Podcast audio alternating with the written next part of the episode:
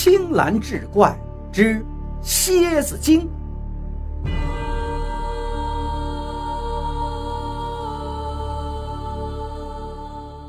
话说清初，徐良一家为躲避战乱，找一个深山里住了下来，以打柴为生。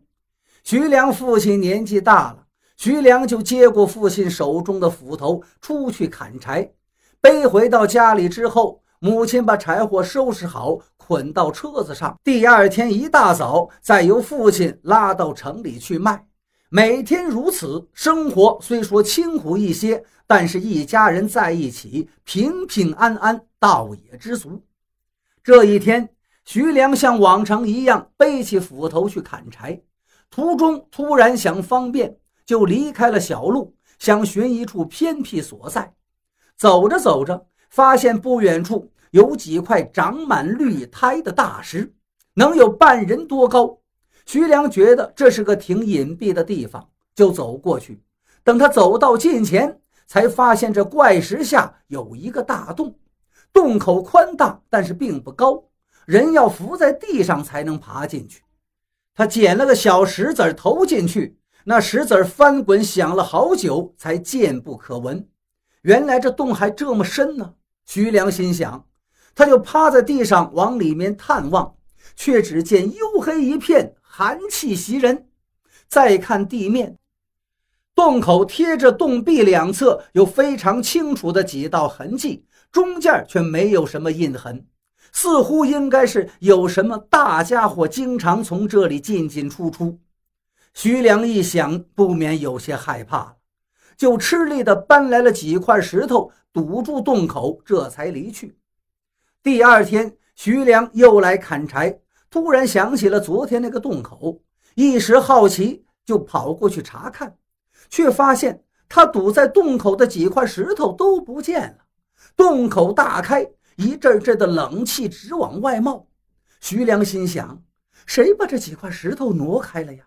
那些石头可也不轻啊，费了我好大的力气，怎么说不见就不见了呢？难道是住在洞里面的那个怪物真的很大个，能轻而易举地把这些石头弄走？徐良越想越害怕，赶紧又搬来几块石头堵在洞口。走了几步，还觉得不放心，又去附近的溪水边捧来一些稀泥糊在石头上。这一下，石头被粘得非常牢固。他想，应该不会再有什么问题了，这才放心的返回砍柴。又过了一日，徐良半途中又来查看洞口，令他吃惊的是，洞口豁然敞开。昨天堆好的石头全都消失得无影无踪，把徐良吓得半死。一次可能是偶然，两次也许是巧合，那么这三次，这就说明问题了。这里头到底住了个什么东西？怎么有这么大的力气呢？他要是爬出来伤人，可该怎么办？不行，这里靠近那条小路，我又经常从这经过。他要在这里，我怎么能安心？我还是得把这个洞堵上。打定主意之后，徐良再次堵住了这个洞口。等砍完柴回来，徐良已经疲累不堪，把柴捆好，背起回家。柴火挺重，徐良不免中途放下来休息一下。看看差不多又到那个洞口了，徐良就把柴火放下来，走过去看看是否有什么变化。结果跟前几日一样，洞口又开了，他堆的那些石头又不知去向。徐良这下子郁闷了，这到底是怎么回事啊？正想着，突然从那巨大怪石的后面闪过来一个女人。徐良刚刚还在想这堵洞口的石头怎么不见了，突然之间出来一个人，着实把他吓了一跳。那女人看到徐良一副被吓傻的样子，忍不住扑哧一声乐了。这倒让徐良很不好意思，抬头看去，只见那女子亭亭玉立，凤腰纤手，明眸皓齿，不由得他都看呆了。女人一见，轻轻咳嗽一声，徐良这才反应过来，脸红彤彤的，低着头问道：“这深山老林的，你一个女子怎在这里？”那女人叹了一声道：“哎，世道乱，人心不古。有一个纨绔子弟非要娶我，我不答应。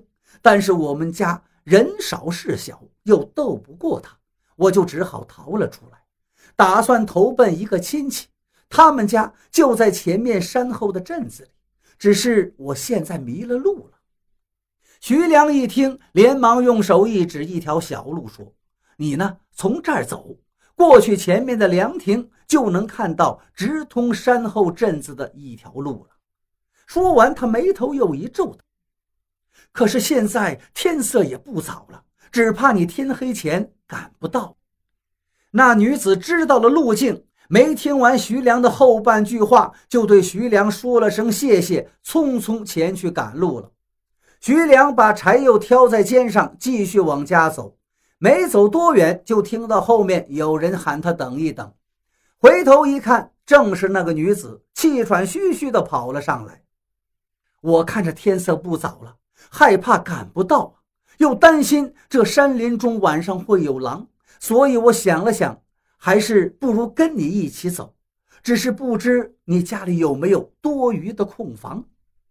徐良是个老实人，虽然乐意帮他，但也告诉他了实话。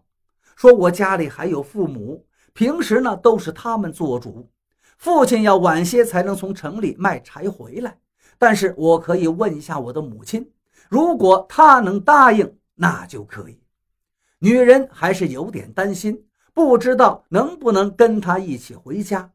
徐良看出他的心思，就说道：“无妨的，你先跟我回去。我母亲是个心善之人。”她绝不会让你孤身一个弱女子待在荒郊野外。女人这才点点头，跟徐良回家。这有人做个伴了，徐良一路上话就多了很多。这女人也非常随和，两个人一起说说笑笑，很快就到了徐良家。徐良对女子说道：“你先在门口稍候片刻，我去跟母亲回禀一声。”女子笑着摆摆手，让他先进去。徐良进了门，把柴火堆在院子里，把斧头放进了杂物间，然后进屋找母亲。母亲正在做饭，见儿子回来了，笑道：“儿子回来了，饭一会儿就好。”徐良接着就跟母亲讲了有个女子想要在家里借宿一宿的事情。母亲很是惊讶，问这女人是哪儿来的。徐良把女人逃婚之事又说了一遍，母亲沉吟半晌道：“我们住的这么偏僻，那寻她的人也不至于找到这里来，这女子也不会给我们带来什么麻烦。且她一个女子孤身在外，多有危险，我们还是收留她一晚吧。”徐良听了很高兴，立刻想去告诉那女子，想了想，又问母亲：“那她住哪儿呢？”母亲道：“家里就这几间房，要不你今天晚上就住在杂物间里，让他睡到你的房里。”徐良自然不介意，高高兴兴地奔向门口。可到门口一看，人呢？怎么不见了那个女子？难道她不耐心等走了？我跟妈妈说话也没有多久啊，正在四处张望，突然背后有人拍了自己肩膀一下。把徐良差点吓得跳起来，回头一看，正是那个女子冲着自己微微一笑。徐良问他：“你刚才去哪儿？怎么一下子说出来就出来了？”